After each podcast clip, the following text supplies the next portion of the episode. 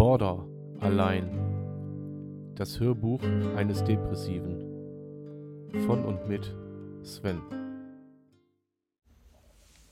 So, wie versprochen, Tag 1 in der Klinik.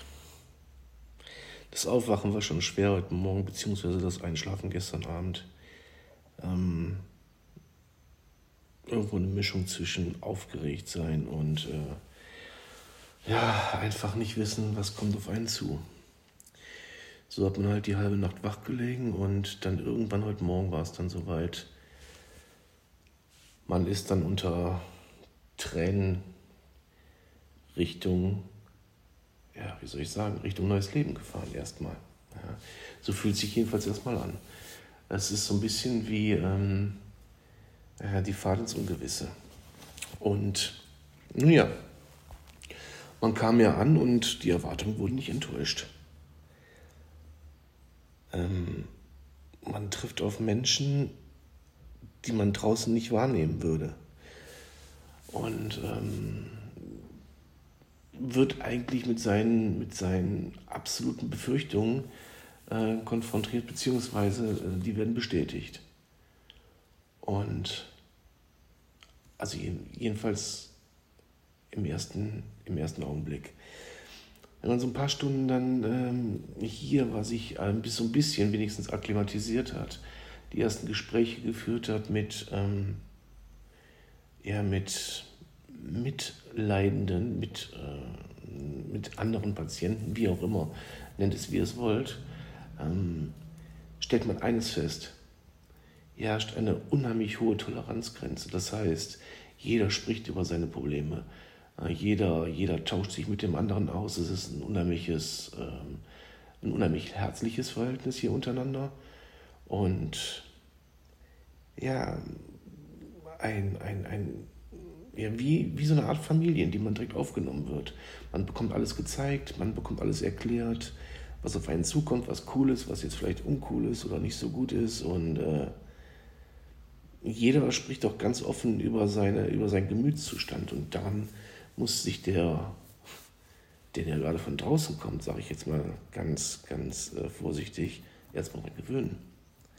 Hier sind Menschen, die sprechen über sich und zwar ziemlich reflektiert. Manchmal hat man auch das Gefühl, ziemlich, ziemlich aufgesetzt, aber unterm Strich reden die Menschen miteinander. Und das nicht nur in Gruppentherapien, sondern tatsächlich äh, in, ähm, in Einzelgesprächen, einfach so draußen beim Rauchen. Draußen beim Spazierengehen. Ähm, jeder kennt irgendwie den anderen, weiß, wie er ihn zu nehmen hat. Wenn da irgendeiner ist, der gerade seine Ruhe haben will, akzeptiert man das. Wenn irgendjemand da sitzt, der ähm, sich vielleicht ein bisschen anders verhält als sonst, so habe ich es jetzt wahrgenommen, wird er sofort darauf reagiert und gefragt, hey du, ist alles gut? Ist alles klar? Man kümmert sich hier. Das ist ein sehr, sehr positiver Effekt, den ich hier feststelle. Unterm Strich ist man ja, 24-7 erstmal auf sich gestellt. Und zwar massiv auf sich gestellt, was natürlich auch irgendwo der Sinn und Zweck dieser ganzen Angelegenheit ist, aber man wird von 200 auf 0 runtergebremst.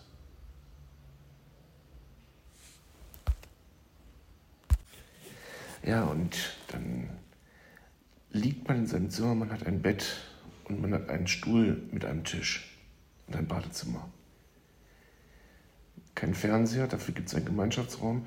Also irgendwie, ähm, wie soll ich sagen, bewahrheitet sich so die Befürchtung einer Flug über das Kuckucksnest. ihr wisst, wie ich meine. Ähm, man trifft hier auf Leute, die sich halt einfach anders verhalten als andere. Nicht unnormal oder normal, weil das ist ja alles relativ. Hier ist trotzdem jeder irgendwie gleich. Ja? Und man wird ganz schnell ein Teil davon und äh, das macht mir auch so ein bisschen Sorge. Oder es flößt mir Respekt ein, dass man sich auch, ich merke selber, wie man sich innerhalb von kürzester Zeit öffnet und äh, Gespräche führt, die man mit einem fremden Menschen draußen niemals führen würde. selbst, äh, selbst wenn ich unter der Theke noch so besoffen liegen würde, würde ich meinem Gegenüber nicht diese Sachen erzählen, die ich ihm hier erzähle. Äh, auch aus einer gewissen Anonymität noch heraus. Und ähm, dem Wissen, man teilt hier eine Zeit und danach ist gut.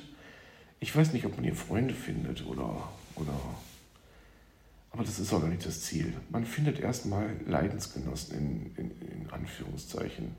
Jeder hat trotz anderem Krankheitsbild dasselbe, dasselbe los. Und ähm, das spiegelt sich hier einfach wieder. Das ist äh, eine sehr, sehr positive Erfahrung, die ich hier bis jetzt machen durfte. Es ist anders, als ich es mir vorgestellt habe. Im ersten Augenblick viel schlimmer gewesen und jetzt legt sich das so langsam und ja, man kommt in einer ganz neuen Realität an. Ja, es ist eine ganz andere Welt und äh, man hat ein Fenster ohne Gitter, guckt nach draußen und fünf Meter von einem tobt das Leben. Ähm, und man selber hat sich eigentlich für die Isolation entschieden. Natürlich darf ich hier ab 16 Uhr auch das Gelände verlassen, aber ähm, um irgendwelche Sachen zu machen, äh, aber unterm Strich hat man sich für Isolation und, und äh, ja, Aufarbeitung entschieden und alleine der Gedanke, dass man jederzeit sagen könnte, wisst ihr was, leck mich am Arsch, ich gehe nach Hause, allein diesem Drang muss man erstmal widerstehen und sagen, nee, jetzt bist du einmal hier, jetzt ziehst du durch, Junge. Junge, zieh durch, ja. Es kann eigentlich nur besser werden es kann nur besser werden. Das wird schon. Die ganzen Sätze, die mir vorher so am Sack gingen, die ähm, machen jetzt ein bisschen Mut und ähm, man kann sie auch so ein bisschen nachvollziehen. Es ist nicht, es ist nicht hoffnungslos. Es ist momentan alles ja, fremd, anders, ganz anders als, als man das normale Leben gewohnt ist. Man entschleunigt hier stellt euch vor, ihr fahrt mit 300 km/h gegen die Wand. Pock! Und es ist Ruhe. Genauso fühlt es sich hier an. Pock! Und es ist Ruhe. Man ist, wenn man möchte, mit seinen Gedanken, mit seinem Ich komplett alleine. Ähm, fokussiert auch ganz anders. Und ich spreche hier wirklich von ein paar Stunden, die ich jetzt hier bin. Und die mir auch wirklich Hoffnung machen, dass ähm, ja, dass das so ein bisschen Urlaub zu sich, nicht, nicht von sich selbst, sondern zu sich selbst sein wird. Und man viele Dinge halt einfach dann auch wirklich wieder klar sehen kann. Und ich glaube und ich hoffe, dass das einfach auch der Fall sein wird.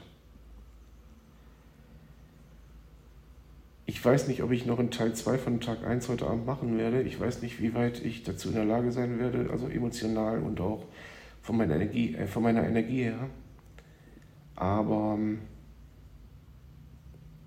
es ist bei weitem nicht so negativ, wie ich es mir vorgestellt habe oder eingeredet habe oder es ist nicht das Ende der Welt. Vielleicht ist es sogar der Anfang einer neuen Welt und eines endgültigen Aufräumens in seinem Leben. Das ist meine Hoffnung. Und ich halte euch auf dem Laufenden. In diesem Sinne, bleibt gesund. Sven.